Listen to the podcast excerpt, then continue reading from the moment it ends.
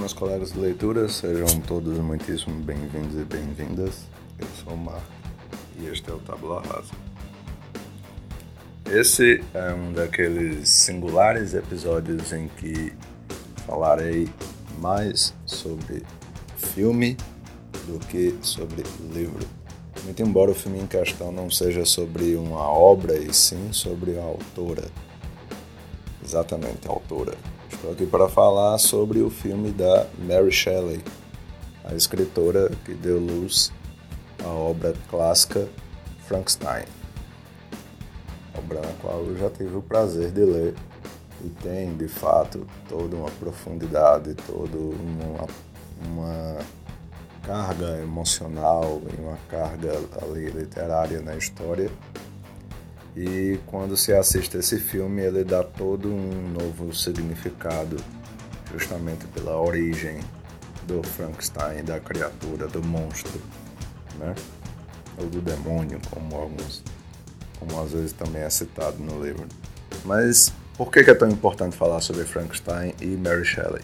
Vamos falar primeiro da criadora e depois falaremos da criatura. Mary Shelley nasceu Mary Wollstonecraft Godwin, Shelley sendo o sobrenome do marido dela, e ela era uma jovem de apenas 19 anos na Inglaterra do início do século XIX, quando ela escreveu essa obra.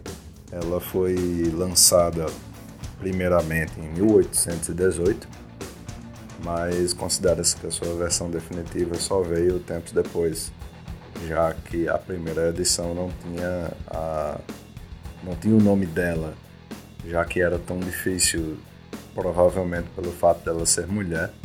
Se em tempos mais recentes é tão difícil de uma mulher fazer sucesso no campo literário, imagine há praticamente 200 anos atrás. Então, perceba que não estamos falando aqui de século XX, 1940, 1930, 1960. Estamos falando de mais de um século antes disso, 1818, quando Mary Shelley era praticamente uma garota de 19 anos. Hoje, pra gente, é uma garota, na época ela já poderia ser considerada uma mulher. Então, ela, com 19 anos, escreveu essa obra que marcou muito uma época e aqui eu estou basicamente fazendo um resumo do filme, muito embora dizer o lançamento da obra não seja exatamente um spoiler, já que a gente sabe que em algum momento daquele filme ela vai escrever essa obra.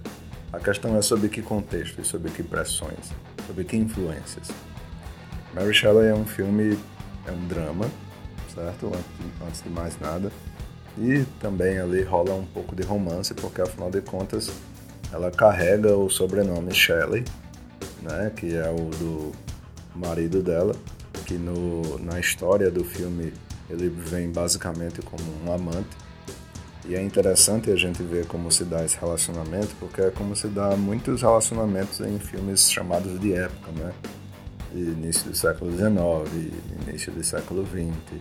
Aquela filha de um cara ou endinheirado, ou nem tanto assim, que é seduzida ou se vê apaixonada por um aventureiro e acaba saindo de casa para viver essa aventura, essa louca aventura e acaba vivendo fortes emoções, não no sentido positivo, e sim no sentido negativo, por se decepcionar, por se deparar com a realidade da natureza humana, quando ela fica, quando essas pessoas vivem muito tempo dentro de casa e de repente saem e se dão conta de como é, de como são as pessoas, principalmente em meios mais libertinos, em que não há exatamente, em que existia basicamente aquela regra, já existia aquela regra de ninguém é de ninguém, né?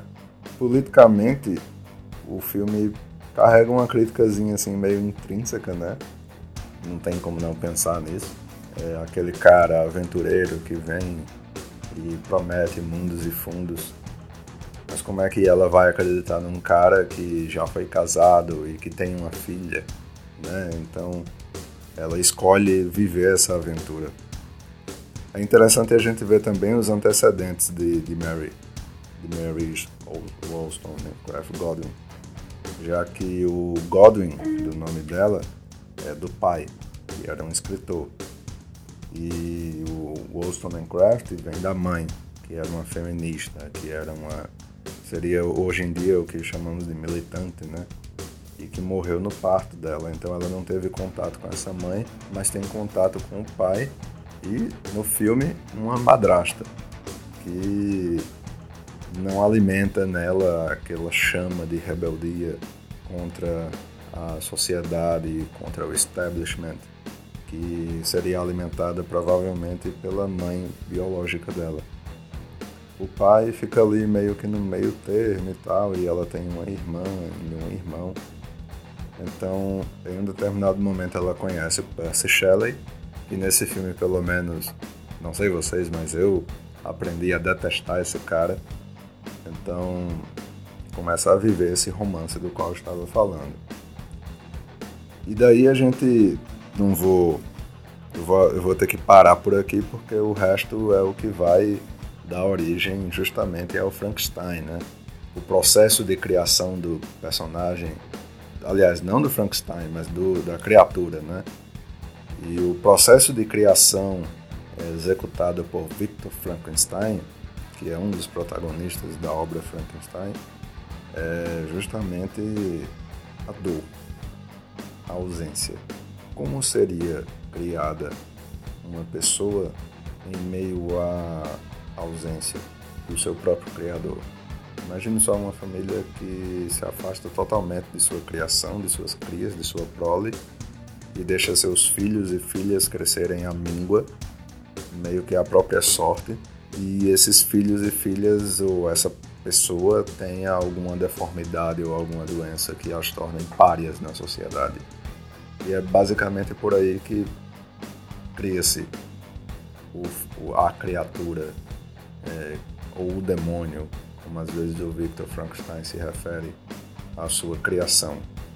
Então ele abomina a sua criação, enquanto que, de um certo modo, essa criação abomina o seu criador. Então, principalmente depois de, de conhecer ele em que meio ele, ele está vivendo.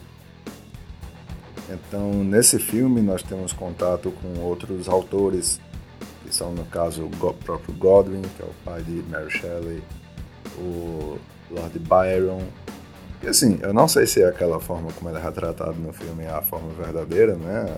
Como ele era. Mas eu suponho que seja. Eu suponho que seja. Vocês dão uma olhada e tiram suas conclusões. Uma coisa que eu acho interessante que acontece no filme, saindo um pouco, tirando a Mary Shelley e o Frankenstein e a obra Frankenstein de, de foco, é uma apropriação é, que Lord Byron fez e uma obra escrita originalmente por Polidori.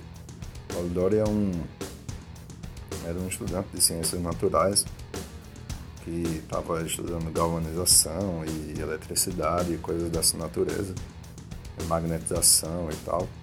E ele escreveu uma obra chamada O Vampiro, mas que foi lançada como se tivesse sido escrita por Lord Byron. E isso não é segredo para ninguém, vocês podem procurar isso pelo sobrenome Polidori na internet. Ele se matou é, por causa disso, porque ele não conseguiu convencer as pessoas de que ele era, não conseguiu convencer a sociedade de que ele era o verdadeiro dono daquela obra. Então levou um fim trágico. Eu li essa obra, eu li esse, esse texto é, de endereço, é como se tivesse sido criado pelo, pelo, pelo Polidori, felizmente.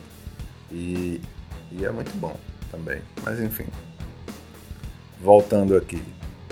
A gente percebe então que todo o arcabouço de criação da obra Frankenstein ela vem justamente não apenas da, da carga literária com a qual Mary Shelley com a qual Mary teve contato quando era mais nova, pelo fato do pai dela vender livros e estar sempre rodeado e rodeada de livros, mas também pelo que ela queria escrever. Ela não queria escrever as obras que o pai dela queria que ela lesse. Ela queria escrever coisas de terror, de suspense. Então ela lia histórias de fantasmas, ela lia histórias de terror E era isso que alimentava o imaginário dela e a fantasia dela. E era sobre isso que ela queria escrever. Sendo que ela nunca chegava em um ponto é, culminante de inspiração que fizesse ela sentar e escrever. Estamos falando de uma época em que as pessoas ainda não escreviam na marra, né? Pegavam ali uma, pegavam ali uma pena, melavam na tinta e iam escrevendo, né? Então ela faz isso num espaço aí de um ano, dois anos. É, apesar do, do filme dar uma, como é que se diz, uma enfeitada nesse ponto, e depois de muito depois de muita bateção de cabeça, ela consegue essa publicação. É, novamente, como eu falei, o ponto alto do filme está em a gente ver como foi que essa criatura surgiu a partir da vida da escritora. Então é óbvio, né, que o filme sempre vai dar uma, uma maquiada ali para o filme, para que a história fique mais palatável, né, no cinema, num serviço de streaming, que é o caso. Mas de todo modo é uma história muito boa de se ver. O final é bastante redentor. Vocês vão entender o redentor quando vocês virem o filme. Eu recomendo muito. E se você leu Frankenstein, recomendo o filme. Se você não leu, eu recomendo que você veja o filme e depois leia a obra. Se quiser ler e ver o filme depois também pode ser que sabe. Fica aí a recomendação, fica a dica de leitura. Eu espero que você se divirta. Por hoje é só. Eu espero que tenham gostado. Obrigado por ouvir até aqui e até o próximo episódio.